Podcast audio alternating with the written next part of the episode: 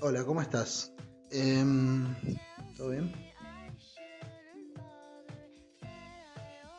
Probablemente este sea un podcast poco más triste de lo habitual.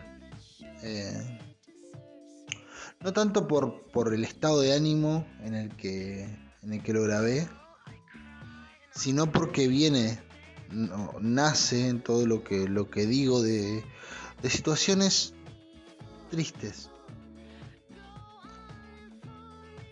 Aún así me parece que la tristeza sin, sin, sin transformarla en un, en un hábito, sin transformarla en una bandera, sin, sin, sin, sin querer habitarla constantemente, porque la tristeza puede ser un vicio y uno muy dañino, eh, sí creo que es una impulsora de, de pensamientos y de cosas eh, que no son solo pensamientos, sino que son ideas, eh, bueno, que también son pensamientos, eh, e, e, incluso eh, futuros estados de ánimos, muchas alegrías, no solo que nacen, sino que necesitan nacer en las tristezas. Una cosa es que algo nazca en la tristeza y otra cosa es que para ser necesariamente tenga que haber, haberse formado, haberse gestado en la, en la tristeza. Por lo tanto, me parece que ciertas cosas, por más que su carga sea negativa, eh, deben ser charladas. Y deben ser charladas con toda la letra, sin atenuantes. Eh, si hay dos cosas que no me gustan. Eh, bueno, hay muchas más de dos cosas que no me gustan. Hay muchísimas cosas que no me gustan. Pero dos cosas que no me gustan son, por un lado, la tristeza continua y constante. La tristeza ya deportiva, y no, no hablo de la gente, no hablo de la depresión, sino de la gente que y de, los mensajes que, utilizan la tristeza como una especie de, de hábitat natural, ¿no es cierto? La tristeza es un lugar para estar, reflexionar y, arrancar de vuelta. He hablado de esto en algún podcast viejo. Em, es un estadio necesario del ser humano, la tristeza eh, la melancolía la angustia y la y la y la, la, mala onda, no, la, tristeza. Es un es un paso obligado, es una estación en la que todos debemos bajar en algún momento de la vida y si no lo estamos haciendo eh, deberíamos reflexionar por qué carajo no estamos bajando, porque hay que bajar ahí también, en algún momento hay que hacer una parada en esa estación, recorrer un poco esa ciudad, eh, mirar a ver qué hay y, proseguir. Eh, y son fundamentales las dos cosas, tanto bajar y recorrer como proseguir. Las dos cosas, para que tenga sentido. Para que tenga sentido necesita de las dos partes la tristeza. El, hábitat y... Pero, pero la, la cuestión eh, no turística, sino realmente, bueno, voy a pasar acá a, estar un tiempo acá. Em, es formadora, es formativa, te, te, baja muchos patos la tristeza. Eh, cuando salen volando, viste, y se va muy arriba, la, tristeza los como que te orienta. A mí por lo menos me ha funcionado así en la vida. Eh, y no estoy hablando de, eh, insisto, no estoy hablando de depresión ni cosas por el estilo, estoy hablando de, otra cosa. Eh, creo que es orientadora y creo que ayuda, ayuda mucho. insisto, si es algo que visitas o, que habitas un cachito y te vas, no algo donde te quedes y no algo que utilices como recurso para. Esa es una de las cosas que no, que no, que no, no me banco mucho en la vida, ¿viste? La cuestión de utilizar justamente la tristeza como un recurso para. No, las cosas no necesariamente tienen, tienen que ser todas tristes. Eh, en la vida. Lo segundo que nunca me banqué en la vida, y no tiene un carajo que ver con todo esto, es eh, la ternura. Ay, constante y sonante, todo tierno, todo dulce. Eh, Liniers, por favor, es un tipo con talento Liniers a mi criterio, pero hace un abuso de la ternura que ya te saca la cabeza. Es todo una ternura gigante en Liniers. Eh, y lo pongo como ejemplo no, por, no porque sea malo el chabón, sino porque es la única persona que se me viene a la cabeza cuando pienso en esto. Pero cuando es toda una ternura gigante y es una catarata de... ¡Ah! Eh, oh, Dios, por favor, sáqueme de acá. Porque la vida no es eso tampoco. Mm, a mi criterio. Siempre, no sé para qué lo aclaro si, o sea, el criterio de quién va a ser, si soy yo el que está hablando. O sea, que va a ser el criterio de Sebastián Wanreich. No. Para eso hizo su serie. Y si no le gusta el criterio de convertir esa serie, bueno, hubiera hecho otra, padre. Yo hago esto acá. ¿Por qué se la agarra con One em, pero bueno, eso. Hago como esta aclaración. Para mí es un. Es una buena historia la, que está contada. Em, no una buena historia porque haya sido buena, porque haya tenido un buen final o algo en particular, sino porque mm, al final del podcast te voy a decir específicamente qué es lo que me hace eh, pensar que es una buena historia y, a qué me refiero con esto de buena historia. Nada, escuchar si quieres. O sea, y, si no querés también podrías escucharlo. no, bueno, eso. Eh, te dejo con la canción y todas esas intros que hago y nos vemos del otro lado. Tengas un hermoso podcast. Estoy tratando de aguantar el tiempo para que dure 7 minutos esto. Eh, así que bueno, ahora sí, nos vemos del otro lado.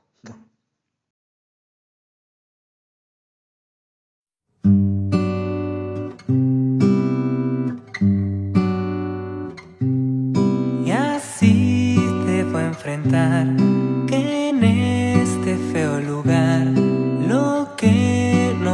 hacer es dudar. Nadar contra corriente me hace doler la mente y ya prefiero no pensar. Yo quiero ser libre,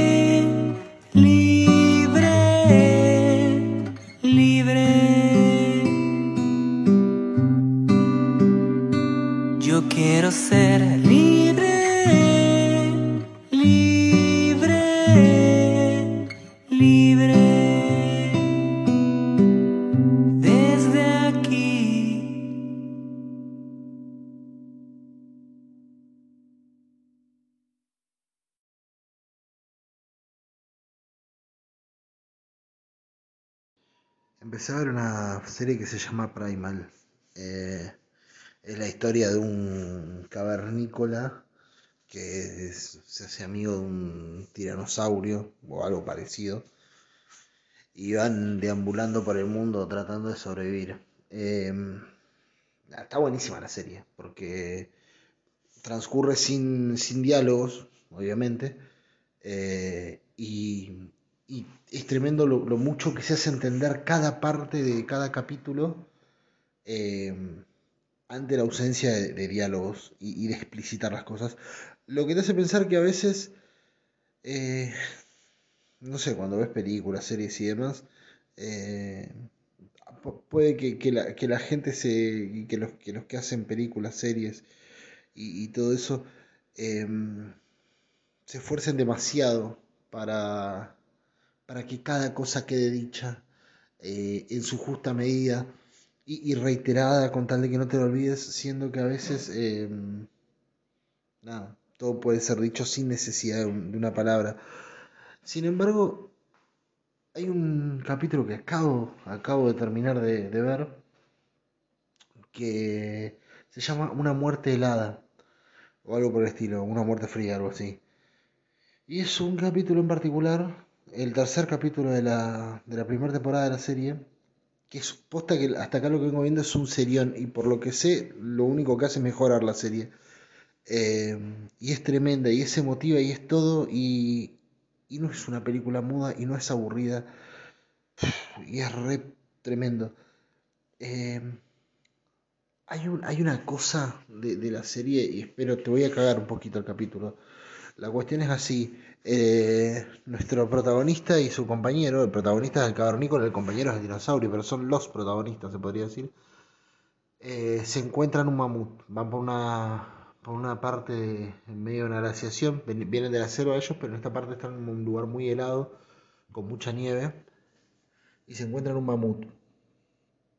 Y, y lo, lo pelean hasta que lo matan. Y lo matan y este cavernícola que venía con un taparrabo nomás hace un abrigo.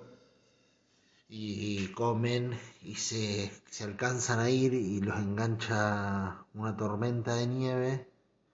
Entonces quedan medios perdidos y en medio de todo esa, eso perdido que están encuentran una cueva y se mandan a descansar ahí. Hacen un fueguito, se acuestan a dormir. Este se queda medio recordando hay una secuencia muy, muy interesante, muy, muy bonita, eh, dentro de todo lo tremenda, que es que una vez que lo matan, porque es una cosa que tiene que, para mí esas cosas son maravillosas, ¿qué crees que te diga? Em, no es una, no es una pelea, ni es una muerte tranqui, o sea, es de lo más visceral y, casi parece cruel como lo matan. Y al final de todo, eh, se miran a los ojos el mamut con, con nuestro cavernícola. Le vamos a poner cabe. Caber. Cabe. Le vamos a poner Nicolás. Nicolás, claro, Nico. Eh, más fácil tomar el sufijo que el prefijo. Le vamos a poner Nico. Eh, se, miran el, el mamut con Nico y... ¿Cómo se llama? Y cierra los ojos como medio tranquilo, como como entendiendo que acá no hay una especie de, otra crueldad que es la de estar vivo y la de que los dos quieren vivir y seguir existiendo y uno precisa del otro y, y efectivamente el, el nieto lo, lo, mata al, al, mamut porque precisa hacerlo, porque no tiene otra forma de seguir vivo. Eh, la única forma de continuar vivo es matarlo, es poder hacerse un abrigo con su piel, es poder comer la carne. Y hay como una especie de aceptación de las reglas. Eh, no, no te digo que se van como amigos, pero uno, uno mata y, y, y, entiende el dolor de, tener que morir. Y el otro muere y entiende la necesidad de querer vivir. Y, es muy bonito ese cruce de miradas, además de terrible. Lo que lo hace bonito, creo yo, justamente es que la pelea es terrible. Eh, es la, pelea de, alguien que quiere matar a otro y otro que quiere matar a ese alguien para seguir viviendo. Y dos, dos seres que se quieren matar el uno al otro por el mismo objetivo. Resulta que mm, luego de eso hay una hay una secuencia, viene el resto, o sea, se escapan hasta la cueva, se quedan en la cueva, qué sé yo, escondidos, y em, después de un rato te muestran que el cadáver del mamut lo encuentran los otros mamut, que este era un mamut evidentemente que se había quedado perdido y lo encuentran los otros mamut. Y al parecer era el hijo del líder, que es un mamut gigante. Entonces, eh, entre toda la bronca y todo el dolor y todo lo que, es muy expresivo, increíblemente expresivo, encuentran como las huellas de, estos dos, de, Nico y del, del del saurio, eh, del tira, el tiranosaurio Rex. Vamos a poner entonces Nico y tira. Le podríamos poner Nico y Rex, pero me parece que tira, no Rex, Rex, definitivamente. Eh, encuentra las, las, las huellas de Nico y Rex y las empiezan a seguir. Entonces lo enfocan a este, recordando otras cacerías eh, con su familia. No te voy a explicar por qué van ellos dos solos ahora. Eh, así no te cago todo. Y, y de vuelta, el cruce de miradas, pero como no hay diálogo, son todas cosas que nosotros vamos comprendiendo en la expresión. Insisto, eso me hace pensar que a veces no hace falta tanto diálogo y que quienes hacen películas, series y demás eh, tendrían que entender que a veces eh, no es necesario. Y quienes miran esas películas, esas series y demás, tendrían que entender que a veces ya está, es una mirada, punto. Cada quien la ve como quiere. Muchas veces quienes consumimos series queremos entender hasta el último detalle que todo cuadre en una especie de, ¿cómo se llama? De organigrama o de, de red conceptual eh, fabulosa donde todo cierra, entonces puedo explicar cada detalle al milímetro y lo pensaron desde el principio, que es la pelotudez que se escucha siempre que alguien admira mucho un producto.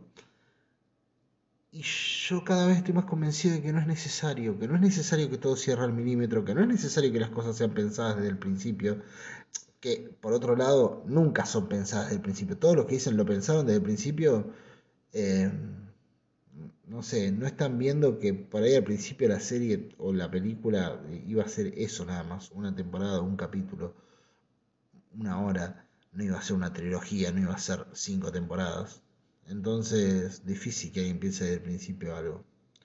Por un lado. Por el otro, o sea, uno puede acomodar los hechos y puede en todo caso jugar a dejar ciertas libertades como por si las moscas, pero de ahí a pensar todo al milímetro, creo que mayoritariamente no sucede. Pero me estoy yendo por otro lado, por otra parte, que no es a lo que quería llegar. Que, porque todo esto me conduce a algún lugar. Ah, él el que tenía caminos hacia los que iba.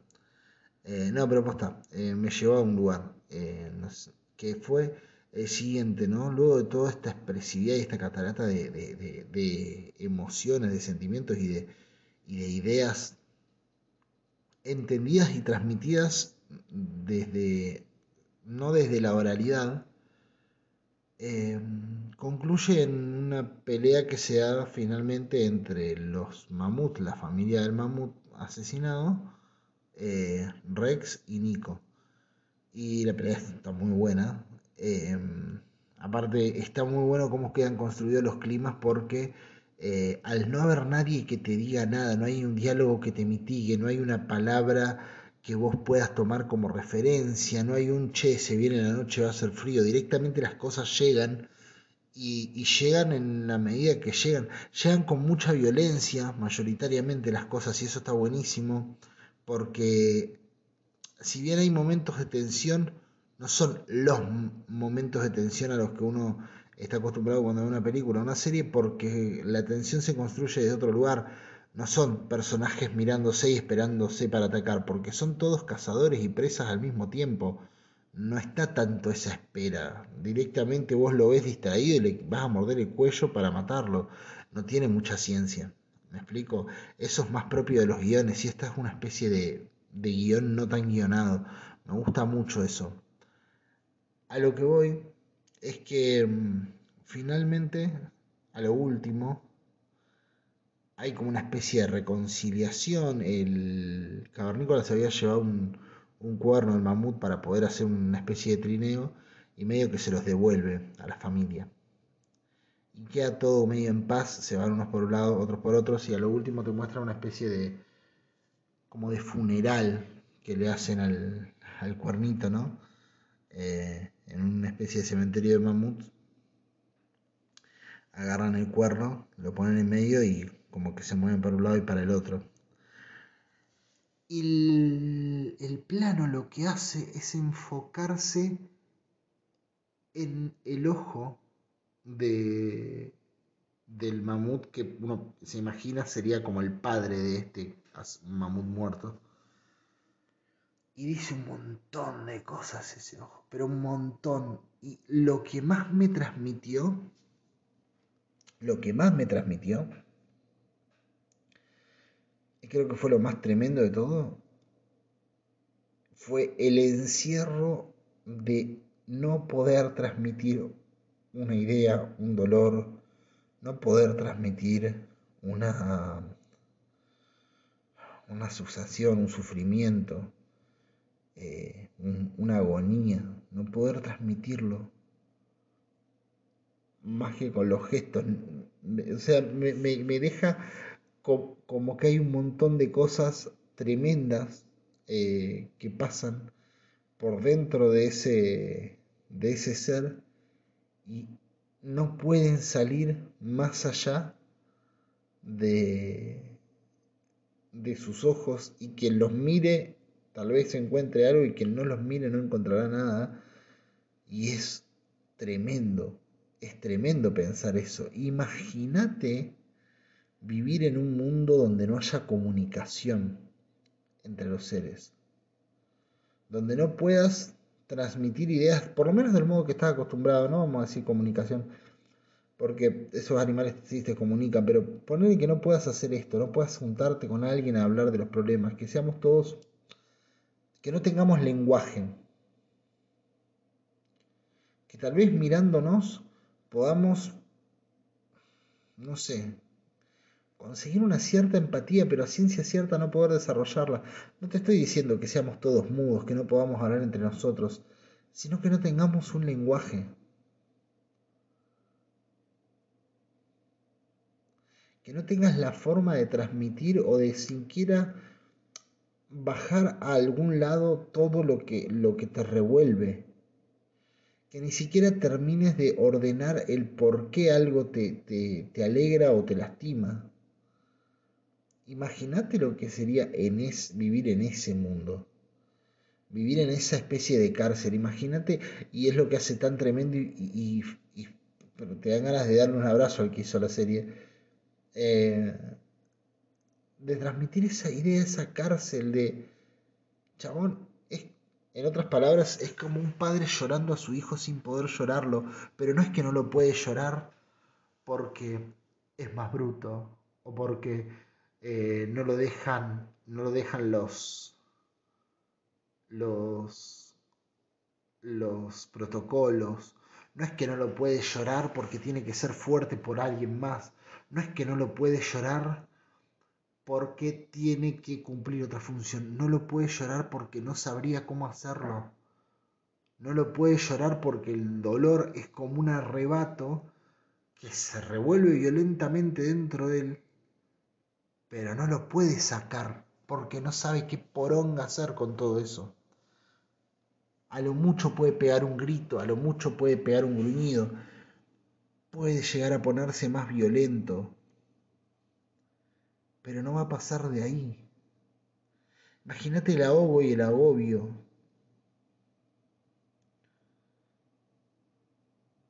Imagínate realmente no poder expresar lo que te duele lo que te, lo que te alegra. Imagínate no poder expresar lo que sentís.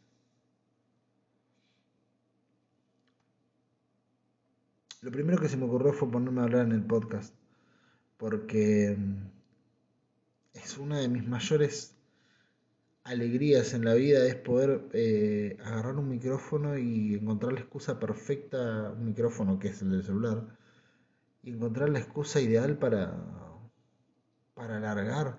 No es que yo sea un ser complejo y el resto no, no soy tan pelotudo.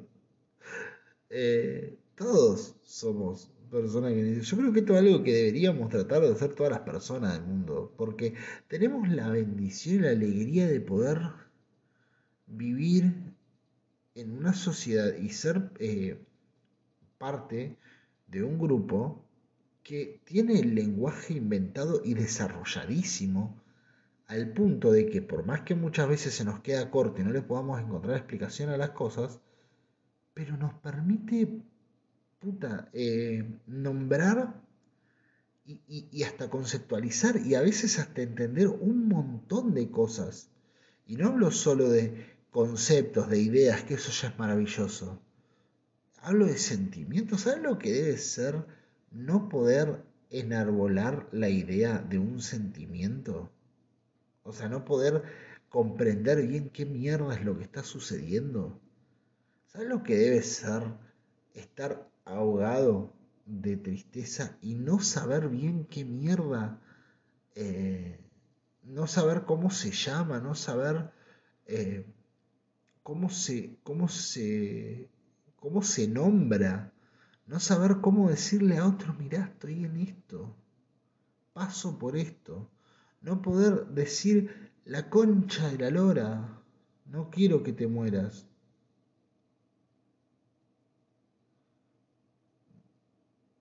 O bueno, poner en algo tan dramático. Pongamos una cosa más pelotuda. La concha de la lora, no quiero que pierda Aldo Civi.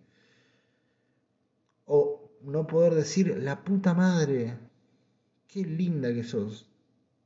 Concha de la lora, qué buenos mates que se vas. Ni siquiera poder hacer eso. ¿Sabes lo tremendo que debe ser? Y esto lo estoy como ordenando medio que en este mismo instante. Eh, es uno de los días en los que prendo y empiezo a hablar nada más.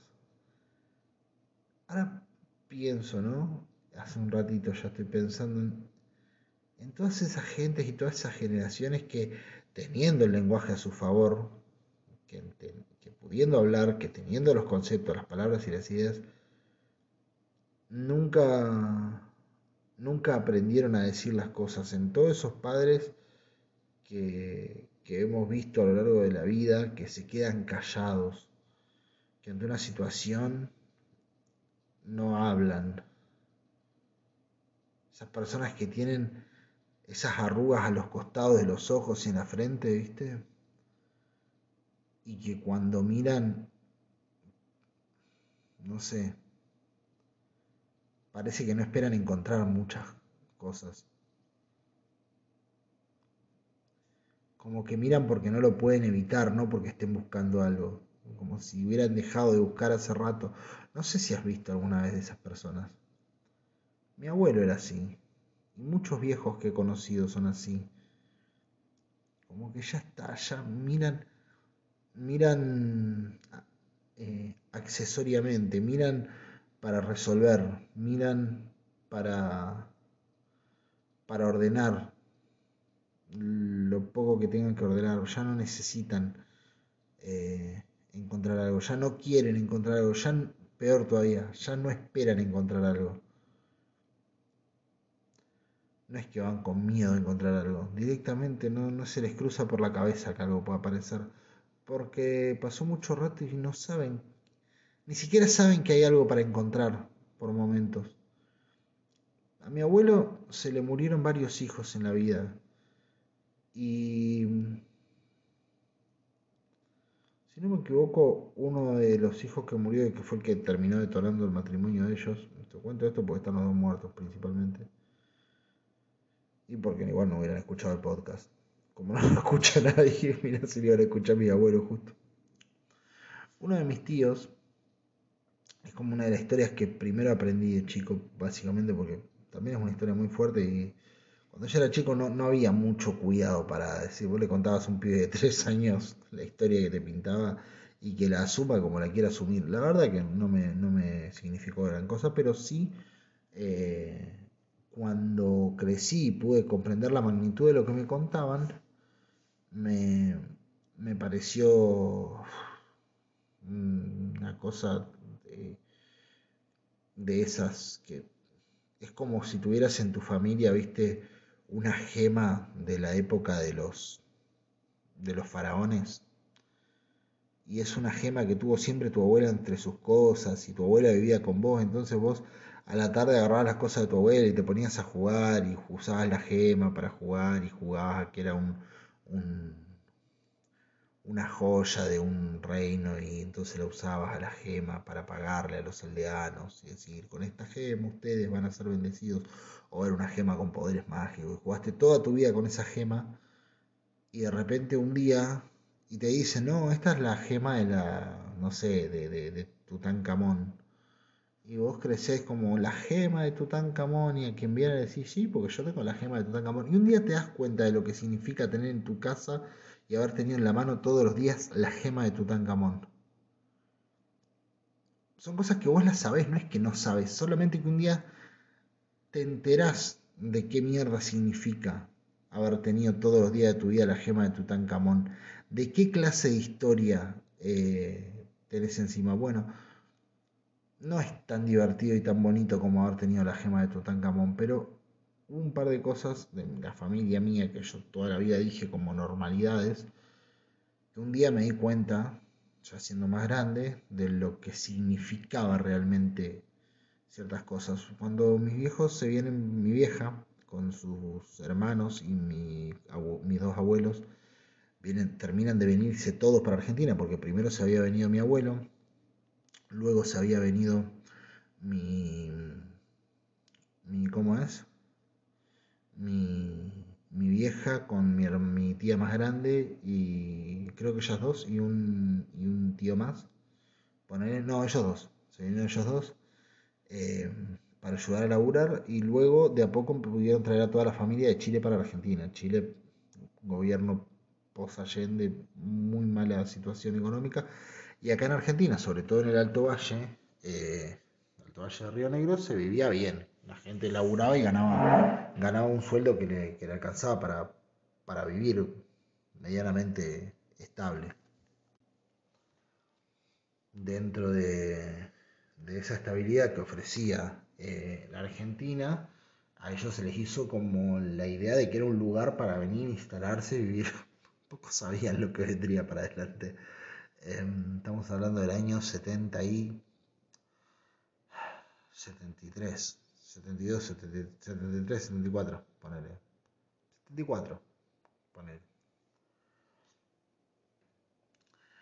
A la semana de que llegan acá, o a las dos semanas de que llegan a.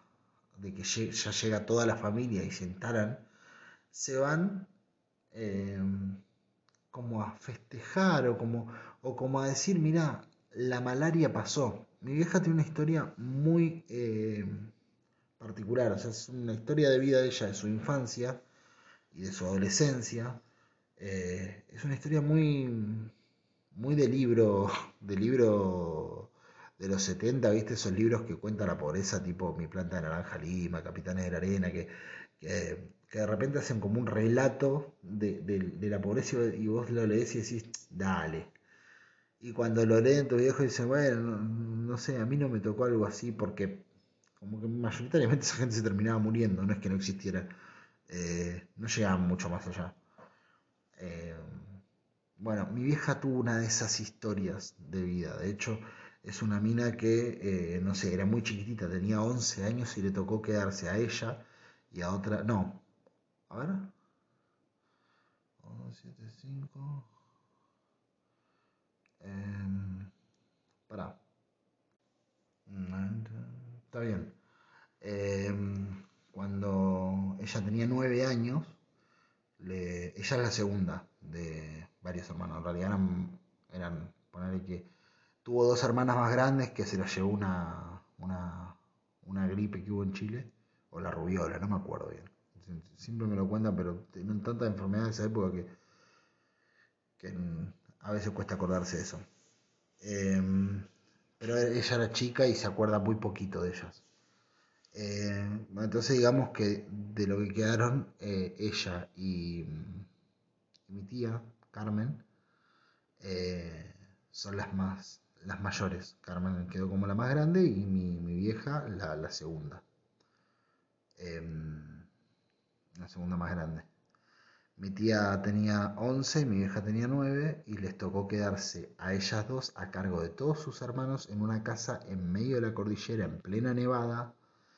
Y no estamos hablando de la cordillera de estos años, estamos hablando de la cordillera de los años 60. Eh, estamos hablando de ni 60, principio de los 60, o sea, una cordillera agreste, una cordillera con eh, pocos vecinos, con poca comunicación, una cordillera eh, totalmente hostil, donde, donde estaba el león, donde había eh, animales peligrosos por todos lados y donde el riesgo era total y quedaban mi vieja, mi tía y todos sus hermanitos más chicos eh, solos ahí en, en una cabaña eh, con un poquito de trigo para que se hicieran algo de comer y trataran de sobrevivir hasta que mi abuelo pudiera llegar con más provisiones porque mi abuela estaba en la ciudad porque iba a tener una hija más. ¿Me explico hasta ahí? Eh, y me cuenta mi vieja, y lo loco de todo esto es que, mira, bueno, ahí voy. Me cuenta mi vieja que a la noche ellos se, se acercaban a los hermanos, hacía un frío de cagarse, no comían casi nada, estaban cagados de hambre solos en una casa, ahí viviendo y creo que pasaron prácticamente todo un invierno así. Em, a la noche se acercaban ellas a los más chiquitos y les ponían la mano en la nariz a ver si estaban respirando. Lo loco de todo esto es que, y acá te das cuenta de lo genuino del relato y de, y de che, em, tu, tu vida fue siempre así y más o menos, pasé por varias cosas. Eh, lo loco de esto es que mi vieja no te lo cuenta. Cuando te lo cuenta, eh, o mi tía, eh, a veces hasta se cagan de risa contando anécdotas de eso. De hecho, mi vieja cuenta que le ponían trigo a las ratas frente a un espejo y la rata se quedaba mirando, iba a comer el trigo y cuando se veía se quedaba mirándose, entonces mi vieja iba, las agarraba de la cola y las tiraba a la nieve y quedaban paraditas las ratas en la nieve, cuenta. Y esa era la diversión de ellos. O sea, imagínate en la que vivían, ¿no? Eh, o se ponían, o agarraban escobas y se ponían cosas en el pelo y jugaban a que eran charros mexicanos. Y vivían así todos los días, en esa. Y, y un día que uno tuvo un accidente tuvieron que salir corriendo a buscar ayuda a otro campo. O sea, una situación muy brava. Imagínate que dos nenas de 11 y 9 años queden a cargo del resto de los hermanos. El resto de los hermanos estamos hablando, uno, dos, uno que más o menos les podía dar una mano, que es de 7, el de 5 y ya deja de contar, eh, tres y medio hermanos más tenías, una de 11, una de 9, uno de 7, un varón de 7, otro varón de 5, otro varón de 3 y otro varón de un año, un año y medio más o menos. Por ahí va la mano. Ponele que en vez de 11 sean 12 y 10, 8, 6, bueno, se entiende, ¿no? O sea, la, edad es muy poca igual. Eh, y ellos tenían que así vivir, eh, tuvieron que vivir así todo un invierno. Y esa es una de anécdotas, montones que tienen, pero montones. Siempre fueron lo, los, los pobres del barrio, por ejemplo, y, hay muchas, tienen muchas anécdotas de eso y demás. O sea, pasarla la pasaron y pasar eh, cosas jodidas y, y, angustias pasaron un montón. Eh, saben de eso y, y, te lo hacen notar cuando te lo cuentan, porque como te digo, te lo cuentan con mucha naturalidad. Mi vieja, eh, por ejemplo, cuando cuenta estas cosas, yo cada tanto a mí me gusta hablar con ella de esto porque si no nadie lo hace y el día de mañana no saben ni cómo carajo arrancaba la historia. Incluso yo las cuento como el orto. Eh, entonces me gusta, me parece que alguien que vivió tanto merece que mínimamente eh, dure un cachito más que, que ella la historia. Pero de todas las historias que tiene para contar, y esta es una, tal vez hasta más anecdótica, porque en definitiva casi tiene un final feliz. Vino mi abuelo a buscarlo en su momento, tenía, tuvieron a su hermana, al principio la odiaban y todo, pero bueno, que ellos tuvieron a su, a su hermana, la hermana vivió, hasta el día de hoy sigue viva, y todos se fueron a la ciudad y comieron y, siguieron viviendo. Pero después de haberlo pasado muy mal y haber tenido años muy chotos, imagínate otra, otro detalle, mi vieja siempre cuenta que para la Navidad mi abuelo los mandaba a dormirse temprano. Eh, si había algo para comer, comían, si no, bueno, porque eran así los días para ellos. La mayoría de las veces comían una vez al día y un cachito y, listo. Y, ahí se terminaba. Y a la noche, si había para tomar un té, joya, y si no, a dormir. Eh, entonces, para Navidad, mi abuelo los, los mandaba a dormir temprano, eh, mucho antes de que, de que sean las 12, y, y, se ponía muy severo, y ellos querían espiar por la ventana a ver cómo festejaban la Navidad los otros, los vecinos, y, y mi abuelo, eh, nada, los cagaba a pedir, los mandaba a mí, les cerraba la ventana y les tenía prohibido que miraran para afuera para que no vean cómo los vecinos festejaban la Navidad.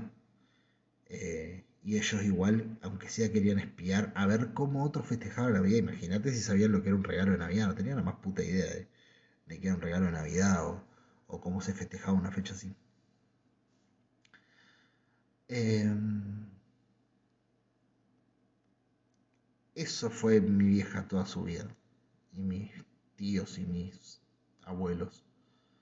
Eh, de ahí venían, de, ese, de esa vida venían. Entonces un día se vinieron a Argentina, primero como te digo, se vino mi abuelo, porque él ya había empezado en su momento hacer su, su changuita, él se venía a la Argentina, compraba provisiones, en la época de Allende escaseaba todo, entonces se venía a la Argentina, cruzaba la cordillera por lugares eh, desconocidos, caminando se cruzaba la cordillera el viejo, y venía al, al- a la Argentina, a los pueblos cordilleranos, compraba algunos, algunos víveres, compraba yerba, compraba, porque allá se tomaba mate, ellos son de Temuco, una zona donde se toma mate, compraba yerba, compraba azúcar, harina y demás, y iba allá y lo revendía. Entonces era un, un negocio para, para él.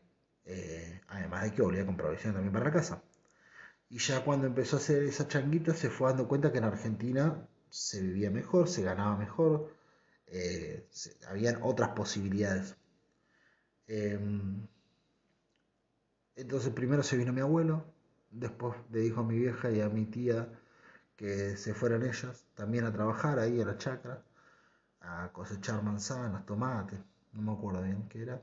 Vivían, me cuenta mi vieja, vivían en un ranchito de, de, de, de madera, de ramas prácticamente, de chapa, no sé qué, y el piso era de tierra. Y, y así vivían al principio, hasta que pudieron conseguir una casa y demás. Y en un momento se, vuelve- se viene toda la familia. Y yo me imagino siempre, y por eso te digo que un día caí en cuenta de esto. Cuando era chico no lo entendía, no entendía en qué contexto se había dado esto. Pero yo me imagino que cuando mis viejos, mi vieja y cuando mis abuelos llegaron a la Argentina, todos habrán estado ilusionados porque mi vieja siempre cuenta que la llegada a la Argentina a ellos les llamó muchísimo la atención. Por un lado, les, les generó tristeza y, una cierta desazón ver la llegada, porque cuando vos venís de Chile a la Argentina, de Temuco o de Pucón, de, la zona de la, de la Araucanía, digamos, del- de la novena región de Chile, que es el paralelo a Neuquén, eh, Río Negro que hay, o sea, están en la misma línea, cuando vos cruzás la cordillera de allá para acá, lo que te empezás a encontrar, una vez que pasás la parte cordillerana, son pueblos eh, muy desérticos, y muchas ciudades muy desérticas, donde eh, todas las montañas y los ríos y los lagos a los que ellos estaban acostumbrados, acá cero. Eh, acá era, es, es eh, un desierto de alpataco de jarilla y, y un color grisáceo y, y terroso, pero medio blancuzco, muy, muy pregnante. Y ese cambio les resultó muy chocante, pero una vez que más o menos pasaron eso, lo otro que notaron fue que en Argentina la gente estaba eh, en la vereda y hablaban y se, y se iban y se tomaban una, una cerveza en la vereda o se estaban en un bolichito afuera con las mesas hablando, cosas que en Chile no veían. En Chile había mucha, ¿cómo decirlo?, desesperanza, mucha, mucho pesimismo y en Argentina había cierto optimismo que daba vuelta, ¿viste? La gente estaba como alegre y con ganas de...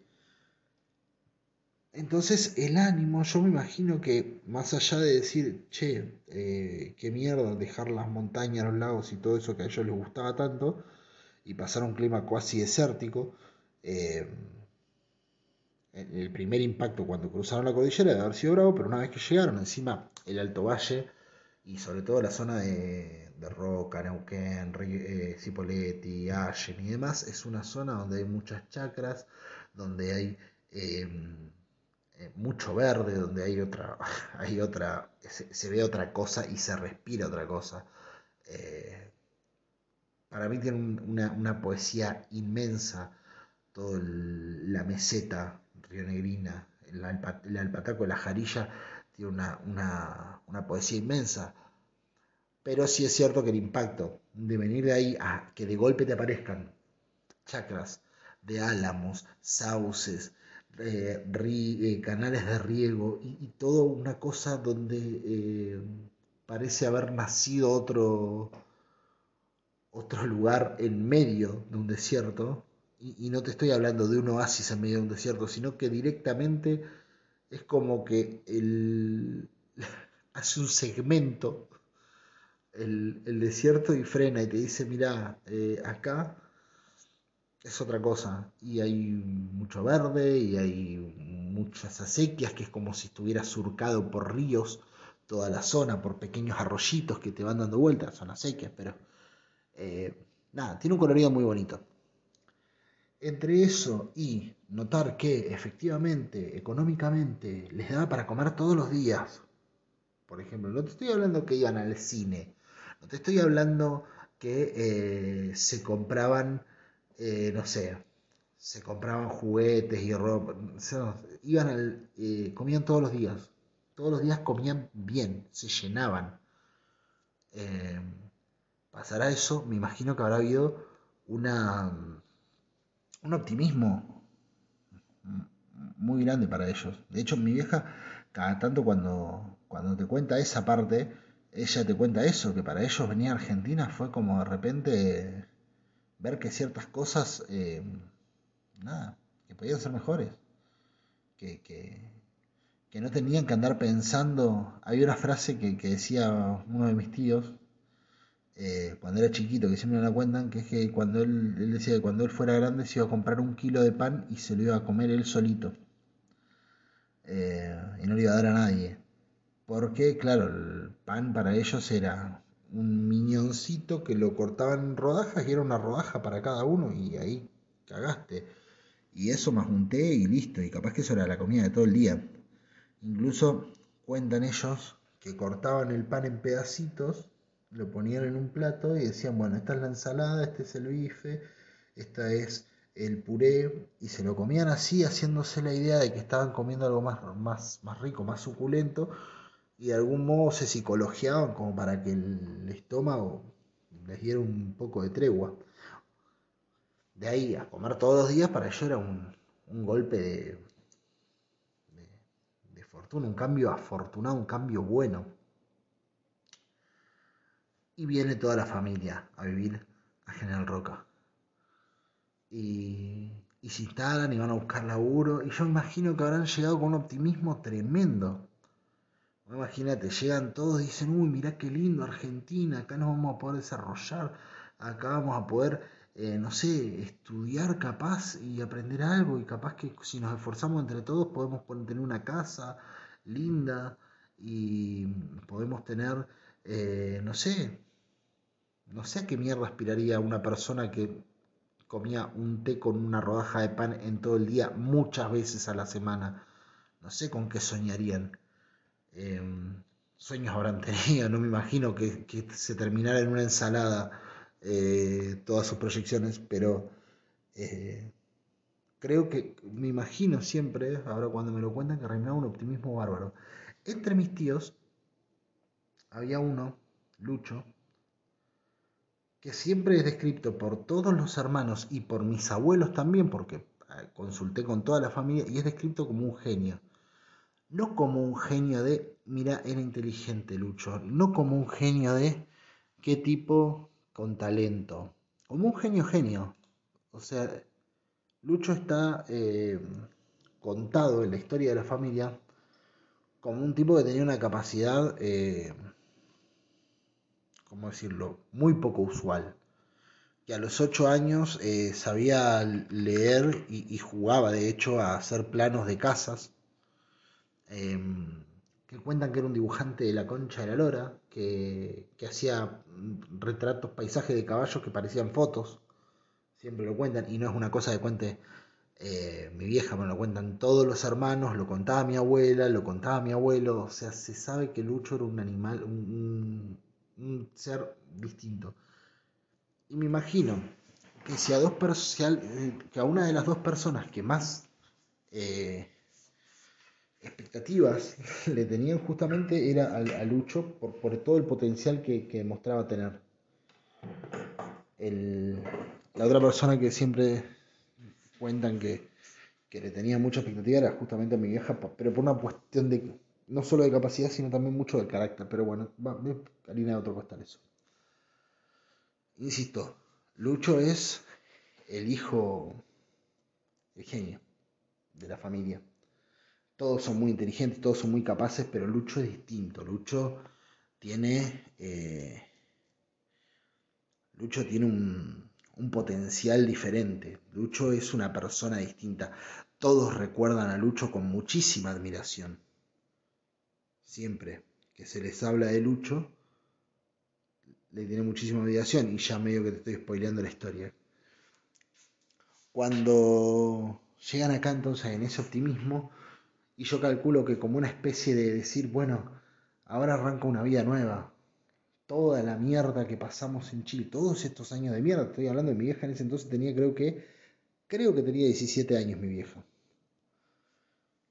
Eh, mi tía más grande tiene 19, Lucho 15, Moncho debe haber tenido unos 13 y así.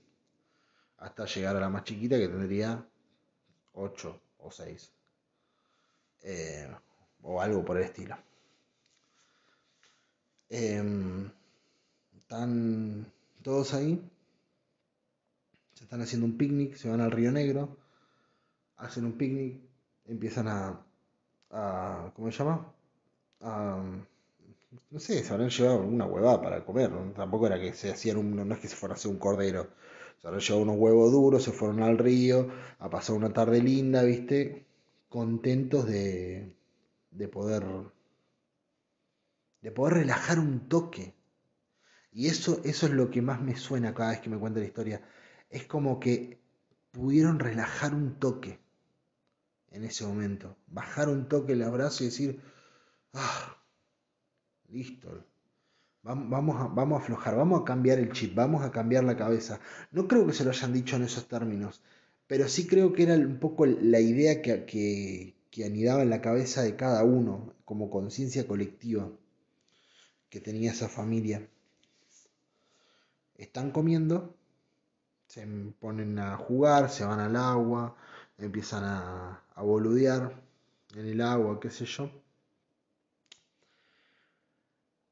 Y de repente Moncho, el de 13, le dice a Lucho, el genio que tenía 15, Lucho te está, te está, te está chupando el agua.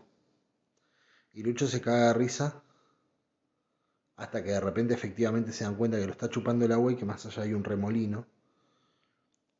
Y imagínate la desesperación en ese quilombo. Em, mi vieja le dice a mi tía, mi tía de 19 años, le dice, eh, tirate a salvarlo, porque mi tía cuando era chica una vez había ido a una colonia de vacaciones donde daban natación y mi vieja ellos creían que ella sabía nadar. Había una colonia de vacaciones. Obviamente no sabía nadar y no sabía qué hacer. Mi vieja en la desesperación se tira. Cuenta siempre que estuvo ponerle a 50 centímetros de agarrarlo. Casi se la lleva ella al remolino. Pasa, mi vieja tenía el pelo larguísimo, larguísimo, hasta, hasta abajo de la, de la cintura, casi hasta la rodilla tenía el pelo, y del pelo la agarraron y la trajeron de vuelta, hicieron toda una cadena entre los hermanos y a Lucho se les escapó. Y lo último que cuenta mi vieja de todo eso es que cuando se lo está chupando el remolino, Lucho les, les, les, les grita, chau hermanos, y se lo chupa el remolino.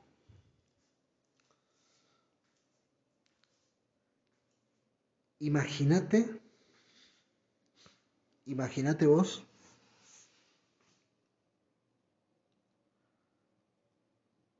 Imagínate esa familia. Después, días después lo encontraron en mucho más abajo, creo que.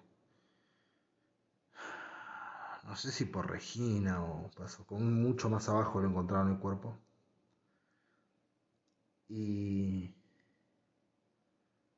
Y bueno, el, también es una parte chota de la historia, pero no es el. No sé lo que quiero contar. Imagínate esa familia. Imagínate esa familia al otro día. Imagínate esa familia cuando, re, cuando después del impacto y después de la angustia y de llorar, piensa en su idea de ese día cuando se fueron a hacer el picnic de esto es un cambio de etapa, ahora las cosas van a ser diferentes. Imagínate Imagínate esa gente.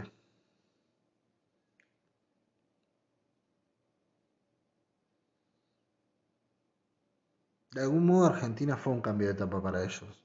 y, y también tienen historias lindas y buenas. Pero yo siempre me acuerdo de que a veces miraba a mi abuelo y a mi abuela, de la que he hablado muchísimo en este podcast y probablemente vuelvo a contar la misma historia, si no es que no la he contado. Creo que esta historia también la conté varias veces. Pero como nunca la escucha nadie este podcast, tampoco, tampoco que me vuelvo loco si la vuelvo a contar. Soy como Mirta, el público se renueva. Imagínate, imagínate cómo queda la cabeza de ese matrimonio. Los hermanos sí, ni hablar, tremendo. Pero ellos tuvieron otras herramientas más adelante. No todos, pero por lo menos hablo por mi vieja y encontró otras cosas. Pero yo me, me centro en mi abuelo y en mi abuela. Gente que no sabía mucho hablar las cosas, gente que no sabía comprender al otro, eh, no sabían entender que el otro también le dolía, no sabían, no sabían un carajo.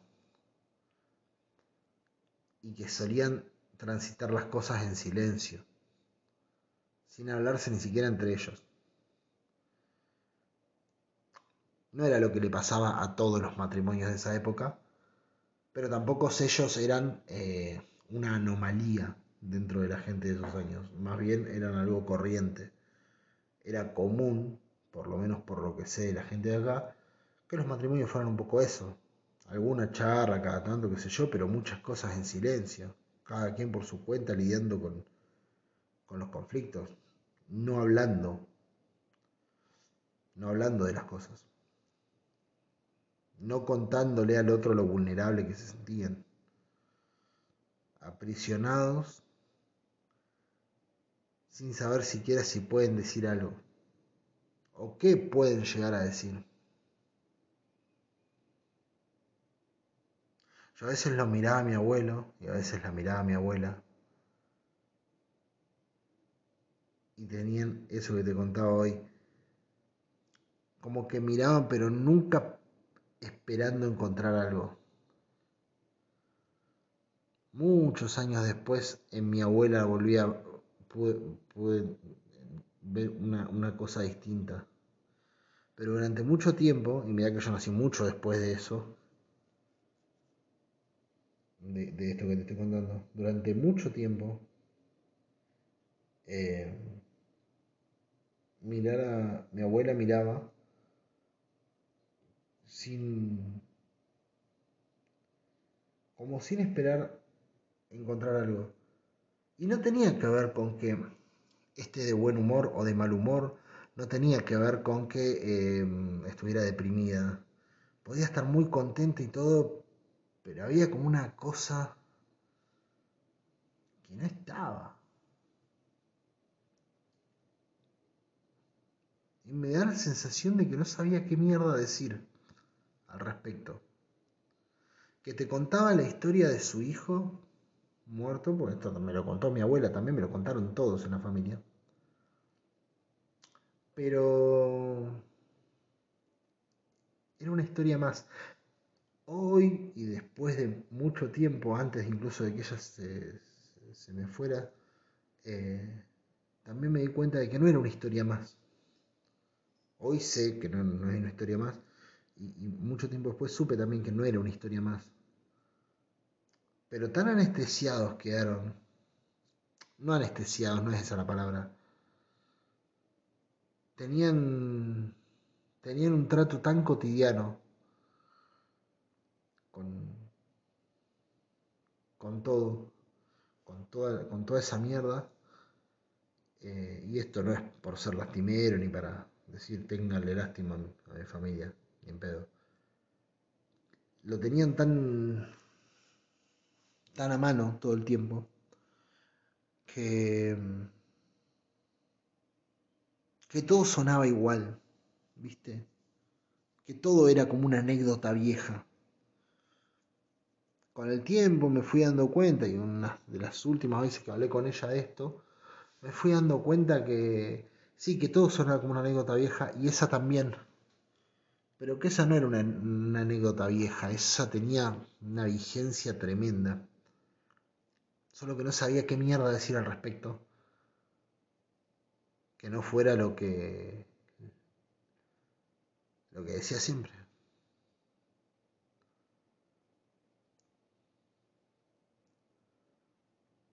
Y ahora cuando miraba la. La. La serie esta Primal. Primal. Primal, ¿cómo mierda se escribe? Primal. Pri- primal. Bueno, Primal. P-R-I-M-A-L. Y veía esos ojos y me acordaba de esto.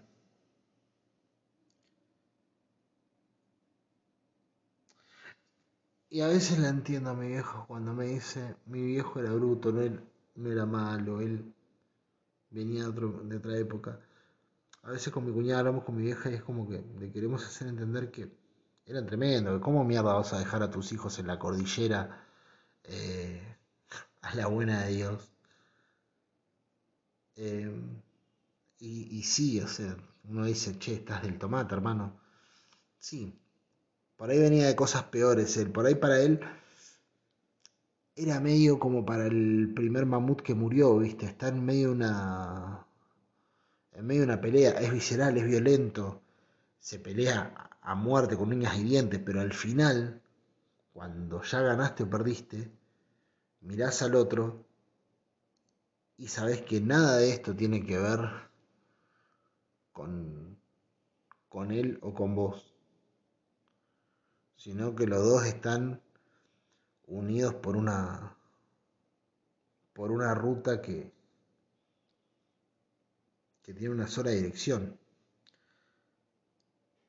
y que cuando se juntan tantos vehículos en esa misma ruta la única que te queda es o seguís en el camino o mordés banquina y te vas a la mierda.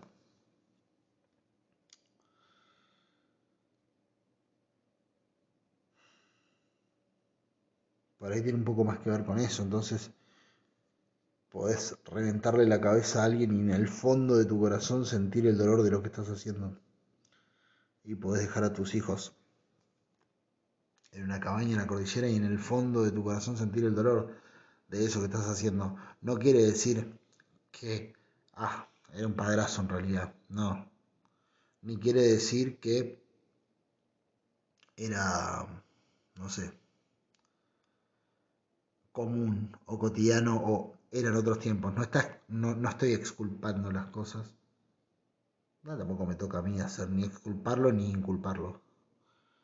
Pero no va por ese lado, sino por, por decir, por ahí toda esa, esa, ¿cómo decirlo? Eh, brutalidad, esa, esa violencia, esa inclemencia con la que, con la que se manejaba, viene de otro lado. No viene de él, me chupan un huevo mis hijos, sino este es el mundo, así se maneja el mundo también para mis hijos. ¿Qué sé yo? No sé. Flasheo. Lo que sí me, me importa es pensar en esto, en el viejo y en la vieja, sentados ahí, cada uno mirando la tele o, o viendo cómo sus nietos juegan a los jueguitos o miran un partido de fútbol o miran los dibujitos y mirando sin querer encontrar nada porque ya no tienen nada para encontrar.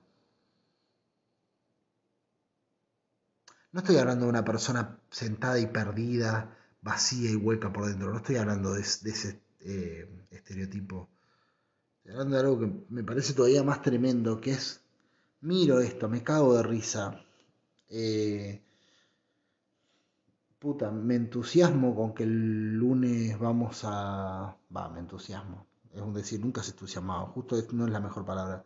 Pero sí, va- vamos al, al parripollo y yo sí, me quiero pedir un choripán porque la verdad que hace rato que no me como uno y tengo ganas de comer un choripán. Eh, sí, voy a mirar el partido y quiero que gane Grande Río los dos. Eh, viejo amargo. Viejos amargos. Eh, miro el partido y quiero que gane River. Eh, o me miro la novela, sí, miro la novela y, y me engancho con la novela. Perfecto. Pero hay una parte que hace rato que dejó de existir. Y quieras o no se les notaba. Había algo en medio de ellos que, se notaba.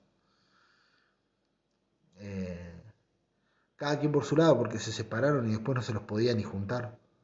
Era, era muy gracioso eso en algún punto. Eh, hasta el día que se murió mi abuelo, que el día que se murió mi abuelo dejó de ser gracioso porque... eh, bueno, no importa, tampoco tanta tragedia, che. Eh, esta, esta cosa iba a algún lado. Eh, hay gente que está metida en esa cárcel, que para mí, de no saber siquiera qué poronga decir. No sé, si conoces a alguien así, trata de tirarle un guante, boludo. Por ahí estás a tiempo antes de que se vaya toda la mierda. Y eso que, que, que está ahí, que quiere decir o gritar algo, pero no sabe cómo, no sabe ni qué carajo está pasando. Eso que le pasa al papá del mamut muerto, eso que le pasaba a los viejos. Por ahí estás a tiempo de tratar de tirar un guante antes de que se termine todo y se vaya toda la mierda. Y si sos vos esa persona, no sé, y sentís que estás escuchando esto y decís, che, la concha de la lora, me siento reflejado. No sé, boludo, tratá de hablar con alguien. ¿Me querés hablar?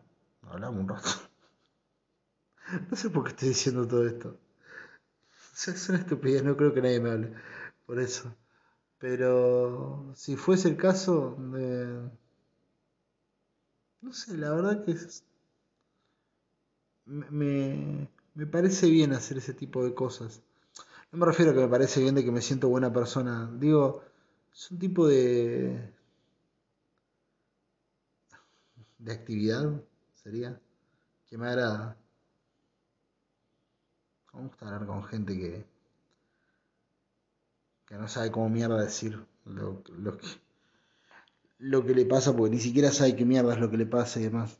No, no hago de psicólogo, eso lo tiene que hacer un profesional. Pero desde mi lugar de, de coexistente, eh, nada. A veces, aunque sea dos o tres boludeces que me hayan sucedido, puedo contar. Y no sé. Es mejor que no tener ninguna soga, claramente. Pero bueno, eso. Creo que lo que voy a decir a continuación, o sea, en la otra parte del podcast, eh, o sea, después de que pase este sonidito que viene a continuación, porque ya se me corta, eh, va a ser distinto. Va a tener como otro ánimo. Pero bueno, eso. Mira Primal. Y por ahí entiendas a lo que me refiero con todo esto, porque no sé si expliqué bien lo que quería decir. Últimamente ando medio trabado para decir las cosas. Pero ahí en, a la vista está. Recién, recién, recién, o sea, dos segundos antes de poner a grabar esto, antes de poner a grabar, pasé un cachito por Instagram. Porque este podcast no lo grabé todo junto, lo grabé en días distintos. Y mm, salía una, lo primero que salía era un cartel de una declaración de, de, Sabina que decía algo así como que es muy difícil aceptarse de 70 años. Dice, yo no creo, dice él, no me siento ni con la cabeza ni con el corazón de esa edad. Y me parece tremendo lo que dice. Sabina es una cosa que uno puede querer reducirlo a, a el tipo que habla de prostitutas y merca y excesos. Eh, y, y podés reducirlo a eso y en buena parte de lo que habla y de lo que hace y de lo que canta puede que tengas razón. Pero es mucho más que eso, porque si hay algo que tiene Sabina y creo que es impresionante pensarlo al loco en ese sentido para nosotros que somos más jóvenes, es que Sabina es un anciano sincero, es un anciano muy honesto. Entonces, eh, te tira cosas como esa. Tengo 70 años y me cuesta aceptar que tengo sentido. Me cuesta entender que estoy en esta etapa de la vida. Que dicho de una, de una forma muy, muy, muy, burda y boluda, eh, me cuesta entenderme como en un epílogo. realmente no está en el epílogo de su vida, porque el epílogo de tu vida no tenés la más puta idea de cuándo es, porque asumirías que con 70 años al final, siendo que Mirta tiene 20, 97 o 96 y sigue dando, dando lata y no parece, no parece que vaya a cortarla muy pronto, entonces es un es una forma muy tonta de hablar, pero digamos que yo calculo que a una persona de 70, 80 años ya la idea de epílogo se le viene formando más, eh, se, le forma, se le debe formar más, más fuertemente. Eh, y me hacía pensar en, en, esto, ¿no? O sea, el tiempo como esa cosa que irrumpe en la vida de uno. No. Viste que no toca la puerta el tiempo, aparece directamente. Y, y, aparece todos los días, salvo que hay un día en que levantás la cabeza y lo ves de frente y decís, ay, estabas acá, sí, te dice el tiempo. Y te quedas callado porque no sabes qué responderle. Y el tiempo te mira fijo a los ojos. Y vos querés desviar la mirada, pero no podés. Y te quedas callado y lo único que te resuena incesantemente en la cabeza es, sí, estaba acá. Siempre estoy acá. Y eso puede ser lapidario para cualquier persona. Y retomando con lo que hablé en el podcast de hoy, imagínate no contarlo, no hablarlo. Nuestra generación tiene la ventaja y la bendición de que tiene la oportunidad todavía de hacerse carne esta idea de decir las cosas, de largarlas, de ser sincero, de ser honesto, lo que hablamos en el podcast anterior, eh, hablar con mayor honestidad de nosotros mismos, del miedo, de la angustia, de la alegría, del no saber qué carajo eh, viene para adelante. Eh, tenemos la bendición de que tenemos todavía la oportunidad de construir eso para llegar a determinados momentos sabiendo decir las cosas. Yo creo que una cosa que me da mucha tristeza de, de, lo que te conté hoy, de mis abuelos y de mi viejo y demás, de mi viejo no tanto, de mi vieja no tanto, porque mi vieja lo aprendió de algún modo, tuvo la, la, la fortuna o la alegría en su vida de ser una persona que aprendió a escuchar a, a quienes venían eh, de atrás y le iban contando cosas que a ella no se le habían ocurrido y tuvo la alegría de no ser de esos viejos de decir, eh, bueno, yo sé porque soy más grande que vos, yo cuando vos fuiste yo ya fui y vine, sino de con otra humildad eh, decir, che, a ver qué tienen los pies para decir y, y, y, aprendió cosas que me parece que le han sido muy útiles. Y entre esas cosas que le han sido muy útiles a mi vieja, aprendió a hablar las cosas y a decirlas y a contarlas y a ser sincera y a ser honesta y a abrir el corazón, cosa que ella no hacía, porque su generación no hacía. Y en parte a veces la nuestra no lo hace. Pero todavía tenemos la oportunidad de hacerlo y de aprenderlo antes de que eh, sea más grave la cosa. Lo que me da más tristeza de toda esta historia que te conté hoy de mis abuelos y de mis viejos es de que ellos no abrían la boca. Y eso fue tremendo porque eso construyó esas miradas que no buscaban nada, porque no esperaban encontrar nada. Ellos un día se encontraron con el tiempo de frente y no sabían qué carajo contestarles y decidieron aceptar de mala gana ser arriados hacia hacia donde tuvieran que ir y por eso uno dice que eran mal arreados. eh, nosotros tenemos la oportunidad de hacer algo diferente, con nosotros y con quien nos rodea. De entender a esa persona que es así y que está así y decir, claro, el problema es que tenés la, la boca cerrada, que no sabes cómo decirlo y no sabes porque no de forro que lo haces, no sabes. Y no tenés. No, no, y, y, pens, y, y, el peor enemigo que tenés es que te han convencido, te has convencido de que no tenés para qué aprender, que no tenés necesidad de aprender. Entonces es peor, porque sos tu, tu víctima y tu verdugo y tu juez. Eh,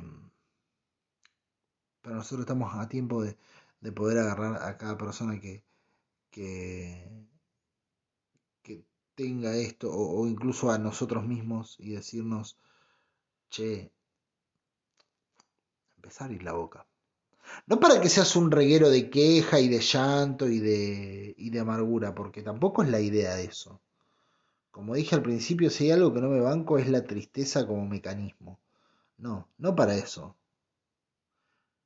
Porque aparte de la tristeza, como te digo al principio, eh, creo que es una, una oportunidad hermosa para reflexión y para aprender y para sacar cosas.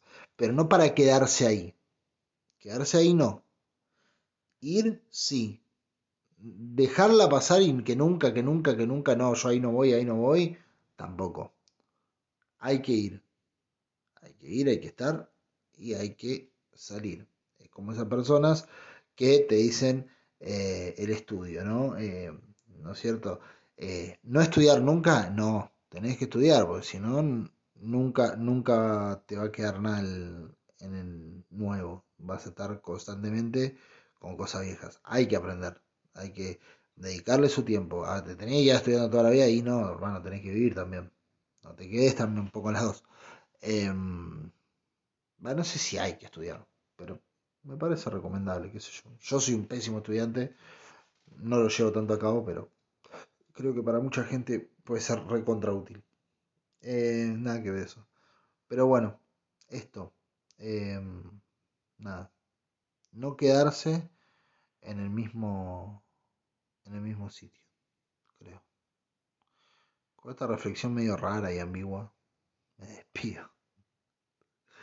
Porque me parece que me está costando darle un cierre a, a todo esto.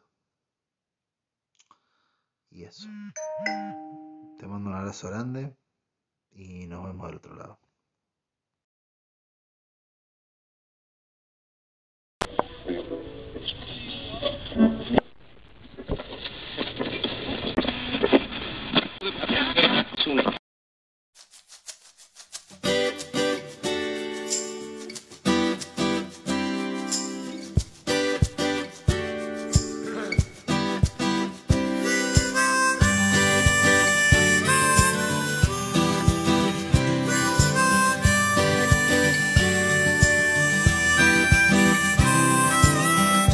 Tenía ganas de reír, tú reías para no llorar. Yo le guiñaba un ojo a mi nariz, tú consolabas a tu soledad.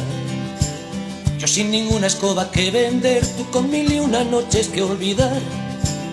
A mí no me quería una mujer, a ti se te moría una ciudad. Tú habías perdido el último autobús, a mí me habían echado de otro bar. Los mismos alfileres de vudú, el mismo cuento que termina mal, pero quiso el cielo bautizar el suelo con su gota gota. Y con champú de arena para tu melena de muñeca rota. Y tu mirada azul me dijo a cara o cruz y mi alma de taúd lo puso a doble o nada. Y los peces de colores de mis botas tus marchitos zapatitos de tacón, locos por naufragar, salieron a bailar. Al ritmo de la lluvia sobre las capotas, el rock and roll de los idiotas.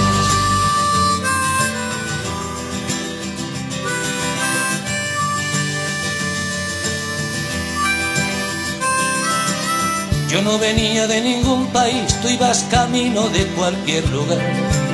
Conmigo no contaba el porvenir, de ti no se acordaba el verbo amar. Yo no jugaba para no perder, tú hacías trampas para no ganar. Yo no rezaba para no creer, tú no besabas para no soñar. Y sin equívocos de ni alertas rojas en el corazón, el dios de la tormenta quiso abrir la caja de los truenos y tronó, porque quiso el cielo acariciar el suelo con su gota gota. Y con champú de arena para tu melena de muñeca rota. Qué disparate de partida de ajedrez con una parte adicta al jaque mate. Y tu bolso como un nido de gaviotas mi futuro con pan duro en el cajón.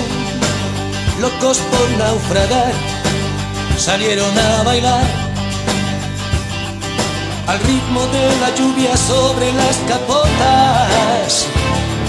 El rock and roll de los idiotas, capeando el temporal, salieron a bailar como dos locos bajo el chaparrón de notas del rock and roll de los idiotas, el rock and roll, el rock and roll de los idiotas, como tú y como yo, el rock and roll de los idiotas, se mató la calle con aquel detalle de dejarnos solos rock and de los. Y por casualidad comenzó a tocar la flauta de Bartolo. El rock and roll de los idiotas. Como, como, como, como. El rock and roll de los idiotas.